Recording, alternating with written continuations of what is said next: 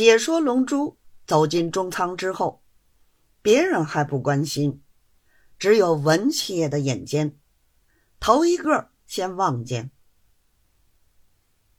都见龙珠两只眼睛哭的肿肿的，不觉心上鼻拍一跳，想不出什么道理来，还一心昨天自己在台面上冲撞了他。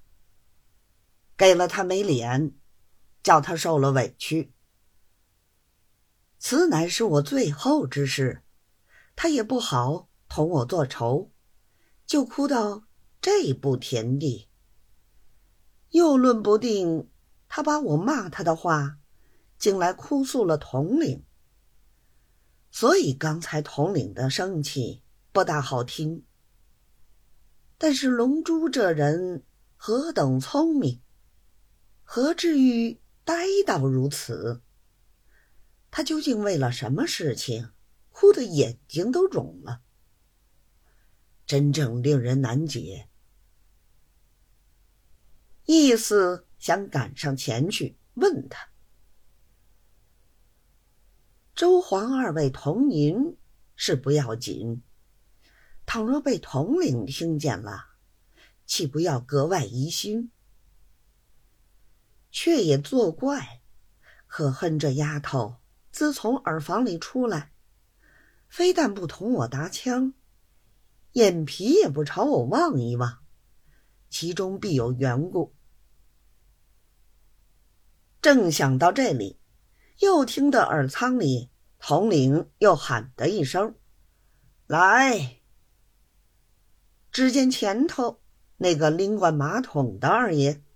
推门进去，霎时右手拎着马桶出来，却拿左手掩着鼻子，大家都看着好笑。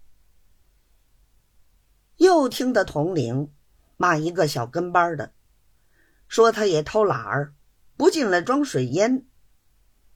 小跟班的道：“不是一上船，老爷就吩咐过的吗？不奉呼唤。”不许进仓，小子怎么敢进来？统领道：“放你妈的狗臭大驴屁！我不叫你，你就不该应进来伺候吗？好个大胆的王八蛋！你仗着谁的事，敢同我来斗嘴？我晓得你们这些没良心的混账王八羔子！”我好意带了你们出来，就要作怪，背了我好去吃酒作乐，嫖女人，唱曲子。哪桩事情能瞒得过我？你们当我老爷糊涂？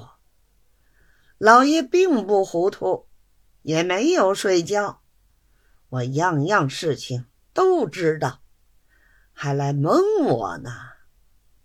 我此番出来，是替皇城家打土匪的，并不是出来玩的。你们不要发昏。